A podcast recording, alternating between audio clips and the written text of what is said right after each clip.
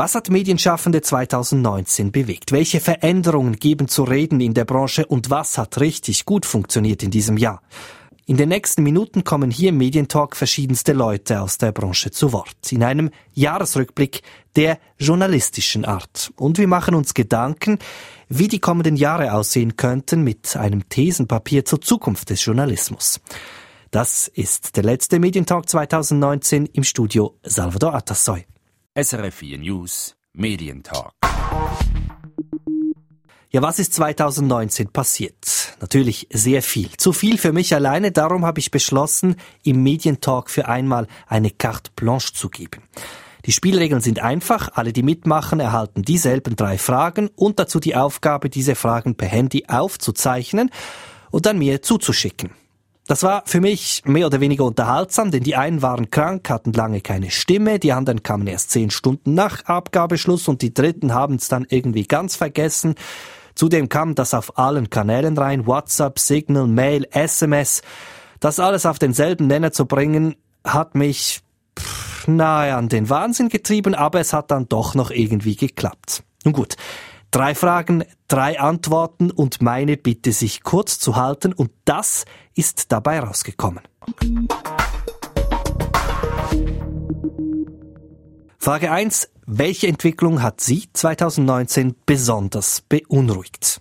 Die Antwort kommt von Franz Fischlin, Moderator Tagesschau und Moderator Medienclub SRF. Am meisten beunruhigt oder ich muss sagen genervt hat mich all das Sponsored Content Zeugs, das immer mehr wird. Man nennt es ja auch Native Advertising. Das sind Artikel, die so tun, als ob sie normale journalistische Geschichten seien. In Wirklichkeit sind es aber reine Werbeanzeigen. Und obwohl ich diese Art von Inhalten kenne, bin auch ich das eine oder andere Mal darauf reingefallen, begann etwas zu lesen und merkte erst dann, dass mir da jemand etwas unterjubeln möchte. Im doppelten Sinn unterjubeln. Ein Produkt und Journalismus. Das Ganze ist halt ein klassischer Interessenskonflikt. Die Wirtschaft möchte, dass ihre bezahlten Geschichten möglichst normal und unauffällig daherkommen, so dass die Leserschaft meint, sie habe es mit Journalismus zu tun. Das Interesse von uns Medienschaften sollte hingegen sein, dass das sofort als Werbung identifiziert wird. Aber das ist eben nicht der Fall. Weil es immer schwieriger wird, mit Journalismus Geld zu verdienen, ist man auf solche Auftragsarbeiten der Wirtschaft angewiesen und deklariert diese Artikel irgendwo zu oberst oder zu unterst ganz, ganz klein mit Sponsored Content eben. Für das Image der Medien puncto Glaubwürdigkeit und Unabhängigkeit ist das natürlich fatal. Die nächste Antwort kommt von Sarah Winter, Seiler, Co-Redaktionsleitung Straßenmagazin Surprise. Wenn man wie ich die Demokratie als politisches System bedroht sieht, beunruhigt in erster Linie die Fokussierung der Branche auf Profit und Gewinnmaximierung statt auf Inhalte und Formen sowie Stimmenvielfalt. Ich erwarte nicht, dass schmerzhafte, radikale Entscheidungen eine spontane Abstimmungsmehrheit erlangen, schon gar nicht, wenn sie mit tatsächlichem persönlichen Verzicht für den Einzelnen oder Abgaben verbunden sind. Für tiefgreifende Entscheide dieser Art braucht es vor allem politischen Willen, sich der Trägheit der Masse in progressiver Weise entgegenzustellen und Nägel mit Köpfen zu machen. Anstatt also die SAG auf die übliche und schon langweilig standardisierte neoliberale Sparlinie einzuschwenken, hätte man auch einen mutigen großen Schritt in Richtung zukunftsweisende, nachhaltig denkende und über die Grenzen der Schweiz hinaus strahlende Medieninstitutionen machen können. In einer immer komplexer werdenden Welt die Information der Bürgerinnen sicherzustellen, muss sich in einem reichen Land wie unserem meines Erachtens nicht in erster Linie finanziell rechnen, sondern darf auch eine gewollte Investition in Freiheit, Frieden und den Erhalt des Dialoges zwischen den verschiedenen Gruppen und Kräften in unserer Gesellschaft sowie auf internationalem Parkett sein. Die fixe Idee guter Journalismus ließe sich einzig an finanziellen Gewinnen ablesen, hat uns schon viel zu viele gute Medienprojekte und Arbeitsplätze gekostet. Das halte ich für dumm und gefährlich. International beunruhigen mich dieselben Dinge wie seit Jahren. Da braucht man nur die neueste Karte der Pressefreiheit von Reporter ohne Grenzen anzuschauen. Ich kenne viele Kolleginnen, die in Ländern leben oder aus diesen fliehen mussten, die auf der Karte aufgrund der desolaten Lage der Pressefreiheit schwarz eingefärbt sind. Wir sollten unsere Freiheit nutzen, um ihre zu stärken und sie zu unterstützen, wo immer wir können. Christian Mensch, Medienredaktor bei der BZ Basel und CH Media. Was mich in 2019 besonders beunruhigt hat, äh, ist die Tatsache, dass wir Journalisten ein Nachwuchsproblem haben. Wir haben immer weniger äh, junge Leute, die in den Journalismus wollen. Wir haben vor allem immer weniger sehr gut ausgebildete Leute, die in den Journalismus wollen, Leute, die ein Hochschulstudium zum Beispiel absolviert haben, die Ökonomen sind, Juristen sind, äh, Soziologen sind, Naturwissenschaftler sind. Äh, diese Leute brauchen wir im Journalismus und da äh, davon haben wir immer weniger. Alexandra Stark, Studienleiterin am Matz der Schweizer Journalistenschule. Was mich beunruhigt, wie viele Leute mit den Schultern zucken, wenn ich ihnen sage, wie sehr mich die Krise der Zeitungen beschäftigt, gerade wenn es um lokalen oder regionalen Journalismus geht. Ich bekomme dann zu hören, mach doch nichts, wir können ja immer noch online lesen. Das ist aber zu kurz gedacht, denn Woher stammen die Inhalte, die heute online zu finden sind? Aus dem Print. Online ist für die allermeisten Verlage in der Schweiz nicht viel mehr als ein Nebenprodukt von Print. Die Artikel werden für Print geschrieben und dann ins Online kopiert. Alles andere lohnt sich finanziell nicht. Denn mit Online verdienen die kleineren und mittleren Verlage kaum Geld. Aus drei Gründen. Erstens ist das Einzugsgebiet klein. Die Möglichkeit, genug Geld mit Abos zu verdienen, ist deshalb eingeschränkt. Zweitens haben Junge eine viel kleinere Bereitschaft, für Journalismus Geld zu bezahlen. Digitale Abos können die sinkenden Einnahmen aus Printabos nicht ansatzweise wettmachen. Drittens sind Werbeeinnahmen, die früher einen erheblichen Teil der Einnahmen ausgemacht haben, zu Google und Facebook abgewandert. Sie werden nicht wiederkommen. Journalismus, der sein Publikum online erreichen muss, lässt sich also höchstens bei ein paar wenigen großen Plattformen wie Watson oder 20 Minuten über den Markt allein finanzieren. Und die machen ja bekanntlich nur wenig Lokaljournalismus. Für alle anderen Medien haben die Entwicklungen 2019 deutlich gezeigt, der Lokaljournalismus ist in akuter Gefahr. Und das beunruhigt mich. Nun Ziel war es natürlich nicht nur über das Negative zu sprechen, sondern auch positive Entwicklungen der Medienbranche zu beleuchten. Daher lautete meine zweite Frage, welche Entwicklung hat Sie 2019 besonders gefreut? Die Antwort kommt von Claudia Blume, Inlandredaktorin und Medienjournalistin bei Tamedia. Positiv ist, dass wir mit Simonetta Sommaruga eine Bundesrätin haben, die sich um die ganze Medienbranche kümmert die auch Verständnis hat für das Funktionieren der privaten Medien. Das gibt ein gutes Gefühl. Nicht, dass sie nun die Heilsbringerin wäre, die alle Probleme lösen könnte. Das denke ich keinesfalls. Aber es ist auch für Journalisten, denke ich, gut, wenn die Medienministerin, die, die höchste Zuständige der Medienpolitik quasi, einfach gut informiert ist und Bescheid weiß und gewissermaßen auch den Durchblick hat in der Branche.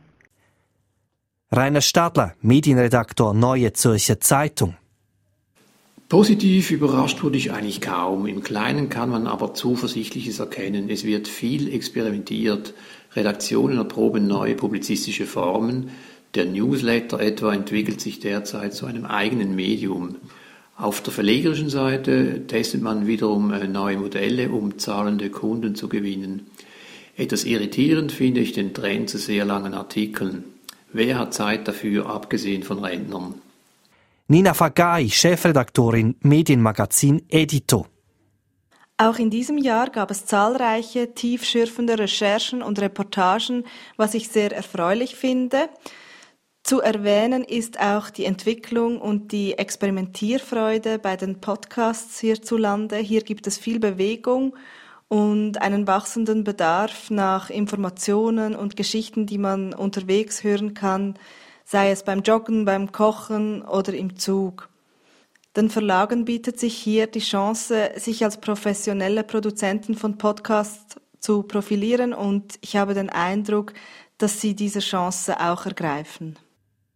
Nick Lüthi, Chefredaktor Medienmagazin medienwoche.ch 2019 war unbestrittenermaßen das Jahr der Podcasts. Sowohl weltweit als auch in der Schweiz entstanden zahlreiche Audioprojekte, Podcasts von kleinerem Umfang, größerem Umfang, Serien, allesamt äh, journalistisch getrieben. Man hat das neue Format endlich so entdeckt, dass man davon ausgehen kann, dass es bleibt.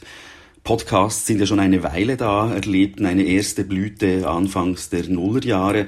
Inzwischen muss man sagen, dass, äh, dass es mehr als nur ein Hype ist, was auch mit den Plattformen zu tun hat. Zum Beispiel Spotify, ein starker Treiber des Podcast-Booms. Und äh, offenbar verfängt das Format bei den Leuten, findet sein Publikum. Das ist sehr erfreulich, dass sich der Audiojournalismus in eine neue Richtung entwickelt und äh, wie es aussieht, in eine nachhaltige Richtung.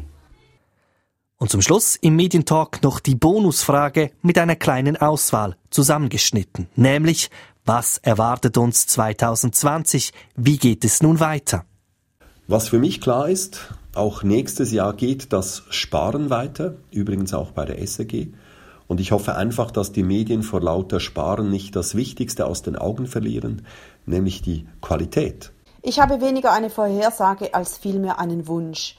Es ist höchste Zeit, dass alle, die Verleger, das Publikum, die Politik, die Gesellschaft ihre Karten auf den Tisch legen und wir endlich eine ehrliche Diskussion darüber führen, welche Art von Journalismus wir als Gesellschaft brauchen und welche Art von Journalismus wir uns leisten wollen. Äh, große Zäsuren kann man selten an einem Tag oder einem Jahr klar festmachen. Doch dürfte das nächste Jahr vom Vormarsch des äh, Audiovisuellen geprägt sein. Audiopodcasts boomen auf allen Kanälen. Blick startet seinen TV-Kanal, 20 Minuten stärkt ebenfalls das Bewegtbild. Es äh, ist nur eine Frage der Zeit, bis Videoangebote zumindest die reichweitenstarken Medienangebote dominieren. Das wird auch Folgen für die SRG haben. Derzeit ist das Kriegsbeil zwischen SRG und Verlegern begraben. Doch je mehr die Verlage sich im Audiovisuellen engagieren, desto mehr erhöht sich wieder das Konfliktpotenzial.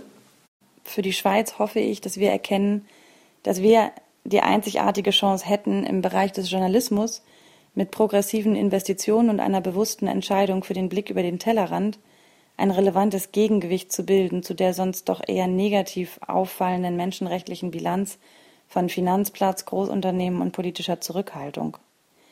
Hier könnte die Schweiz glänzen, wenn sie wollte. Einerseits, weil das Geld dazu grundsätzlich vorhanden wäre und andererseits, weil es für ein kleines Land wie unserem eine gute Möglichkeit wäre, positiv Einfluss zu nehmen.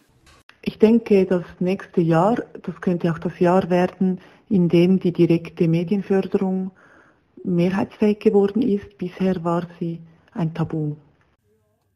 Ein sehr subjektiver Rück- und Ausblick im Medientalk mit einem großen Dank an all jene, die mitgemacht haben. SRF 4 News Medientalk. Zum Jahresende würde ich gerne noch ein Thesenpapier thematisieren, das gegen Ende Jahr erschienen ist. Geschrieben haben es die Mitglieder der EMEC, der Eidgenössischen Medienkommission. Jene Kommission also, die den Bundesrat in Medienfragen berät. Im Thesenpapier geht es, grob gesagt, um die Rolle des Journalismus in unserer Gesellschaft. Stellvertretend für die EMEC habe ich mich mit Markus Spielmann getroffen. Spielmann war bis 2014 Chefredaktor der Neuen Zürcher Zeitung und da es in diesem Medientalk ja auch darum geht, etwas Bilanz zu ziehen, auch die Frage zuerst an Markus Spielmann, was hat Ihnen denn 2019 zu denken gegeben? Also wenn man auf das Jahr 19 schaut in der Schweiz, dann fällt einem schon auf, dass es noch einmal, äh, ich sage jetzt mal, deutliche Verschiebungen gegeben hat, was die Besitzverhältnisse angeht in der Schweizer Medienlandschaft, äh, die Zusammenführung von Redaktionen, das Joint Venture zwischen der NZZ Mediengruppe und äh, der AZ Mediengruppe und die Veränderung natürlich im Gesamtmarkt, wo man schon den Eindruck hat, der Druck steigt im Kessel. Ich würde doch gerne eine Anschlussfrage stellen. Wenn Sie jetzt drei, vier Jahre zurückblicken, man hat immer gesagt, diese Veränderungen, die sind massiv und was noch kommt, wird eventuell noch massiver werden. Sind wir jetzt eigentlich, haben wir diesen Peak überschritten oder kommt es noch heftiger? Was denken Sie? Also ich persönlich gehe davon aus, dass es noch heftiger kommt, äh, insbesondere was die äh, Zeitungslandschaft angeht, wenn man die, die Werbeaufkommen anschaut, wie sich die weiterhin äh, stark äh, verringern zweistelligen Bereich auf Jahresbasis.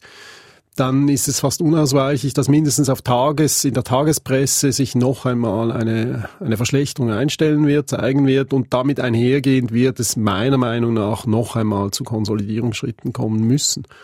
Dass es bedeutet, gewisse Tageszeitungen wird es in ein paar Jahren nicht mehr geben. Ich gehe davon aus, dass es in ein paar Jahren, zum Beispiel hier auf Platz Bern, wo wir jetzt dieses Interview aufzeichnen, äh, wo es ja noch zwei Tagestitel gibt, der Bund und die Berner Zeitung, die beide Tamedia gehören, dass diese zwei Zeitungen irgendwann nur noch eine sein werden.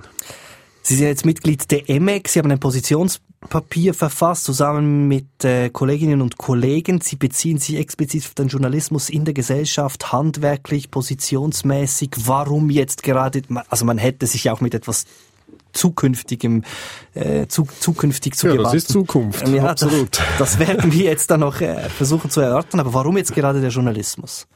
Ja, schon aus, äh, also wirklich, äh, das meine ich ernst, das ist nicht äh, zum Spaß gesagt. Wir glauben schon, dass der Journalismus als, als, als Leistung, als gesellschaftliche Leistung, als Leistung auch für die Demokratie, insbesondere in diesem Land, einen ganz speziellen Stellenwert hat und haben sollte und zukünftig haben muss. Und darum, wenn Sie sagen, es ist nicht sehr zukunftsgerichtet, wir sind dezidiert anderer Ansicht. Wir glauben genau, jetzt ist der Moment da, um eben auch etwas nach vorne zu blicken und sich zu überlegen, wie verändert sich der Medienmarkt, wie verändern sich die Medien, wie verändert sich der Journalismus und was bedeutet das aus Sicht jetzt der Gesellschaft, der Demokratie. Also wir haben da durchaus auch einen etwas normativen Anspruch. Wir sind überzeugt als Kommission, es ist wichtig, dass es weiterhin einen äh, Journalismus gibt in diesem Land, einen vielfältigen Journalismus, einen Journalismus, der eben auch die verschiedenen Sprachregionen, die verschiedenen Kulturen in diesem Land äh, reflektiert und äh, zur Meinungsbildung, zu, zur Demokratie oder zur demokratischen Verfasstheit beiträgt. Und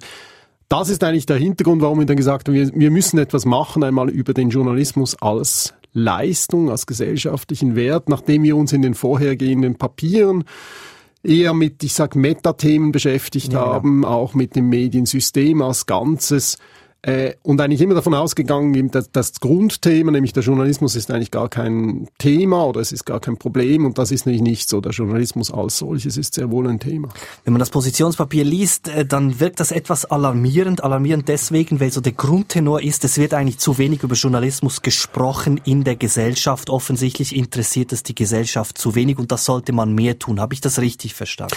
Ich würde nicht sagen, dass es alarmistisch ist oder es sollte mindestens nicht so klingen. Es ist eher eher eine, ich würde sagen, nüchterne Analyse und ich glaube, das ist so. In der Schweiz äh, ist, der, ich sage jetzt mal, die öffentliche Wahrnehmung für den oder über den Journalismus immer noch bescheiden. Das ist aber kein Vorwurf, sondern es liegt eben auch daran, dass wir weiterhin oder immer noch ein relativ breites, vielfältiges Medienangebot haben. Wir haben sehr hohe Zustimmungswerte unter anderem gegenüber den der SAG, ähm, auch durch die No-Bilag-Initiative, ähm, die abgelehnt worden ist, deutlich. Also eine, eine Bekräftigung und wir haben ein sehr, sage ich, politisches, stabiles System. Das heißt, die Auseinandersetzung eigentlich mit dem Journalismus drängt sich nicht auf. Wir sind immer noch auf sehr hohem Niveau. Und ich glaube, das mm, erklärt bis zu einem gewissen Grad, warum die Öffentlichkeit jetzt vielleicht sich nicht so wahnsinnig viel Gedanken macht über den Wert des Journalismus. Und trotzdem heißt es dann, Maßnahmen sind zu prüfen, welche zur Stärkung des öffentlichen Bewusstseins für Journalismus und dessen Leistung für Gesellschaft und Demokratie führen. Das klingt dann doch nicht ganz so, wie wenn alles in Ordnung wäre. Ja, eben auch wieder mit Blick auf die Zukunft. Wir glauben, es wäre jetzt einfach sinnvoll oder wichtig, dass man diese Diskussion, diese Debatte erstens einmal anstößt und vor allem in die Breite trägt. Also, dass es eben nicht mehr nur einfach eben Experten unter sich sind, Wissenschaftler unter sich, die Medien unter sich, die Journalisten unter sich, sondern dass es wirklich eine breite öffentliche Debatte geben könnte über was ist uns eigentlich der Journalismus wert? Was erwarten wir vom Journalismus? Was, was soll er leisten und was sind vielleicht auch die Grenzen? Und ich glaube, diese Diskussion oder diese Debatte zu lancieren, das ist eigentlich im Kern auch das, was wir versuchen mit diesem Papier. Das müssten ja auch Journalistinnen und Journalisten untereinander tun. Stichwort das Berufsbild des Journalismus. Wir haben heute Verträge und Funktionen, die es eigentlich so nicht mehr gibt. Der Journalismus hat sich seit den 90er Jahren ein paar Mal um 180 Grad gedreht. Müsste man nicht eigentlich auch darüber reden, was Journalismus noch ist?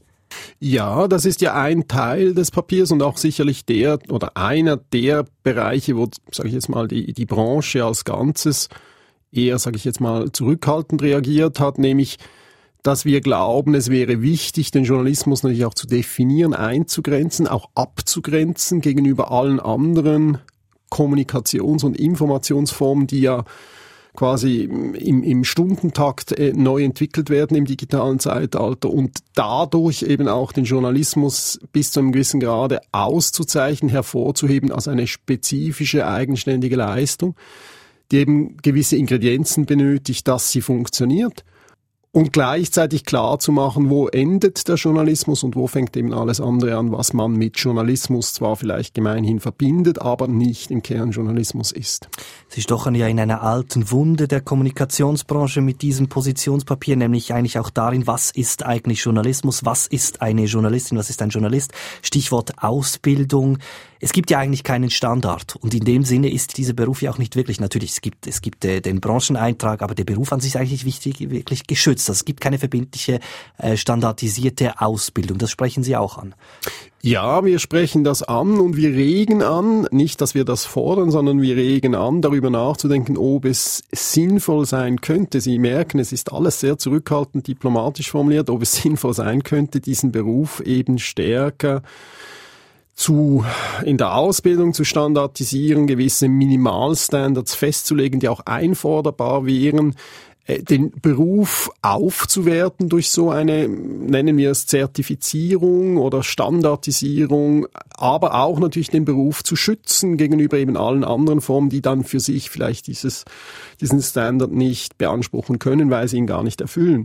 Das sind alles Elemente, die wir zur Diskussion stellen, ohne dass wir jetzt schon dezidiert sagen, es muss so oder so sein. Was wir ganz klar sagen, auch im Papier, da wurden wir oft auch falsch zitiert oder auch falsch verstanden wir sind nicht der Meinung, dass das eine staatliche Aufgabe ist. Also wir glauben nicht, dass der Weg ist, dass man jetzt sagt, wir brauchen einen eidgenössisch diplomierten Journalisten, ähm, sondern wir glauben eher daran, dass die Branche, also selbstregulierend die Branche, die Medienunternehmungen, die Branchenverbände, dass sie sich zusammen auf solche Standards einigen könnten, die dann eben auch einforderbar wären. Und wie ist das Echo aus der Branche auf solche Ideen?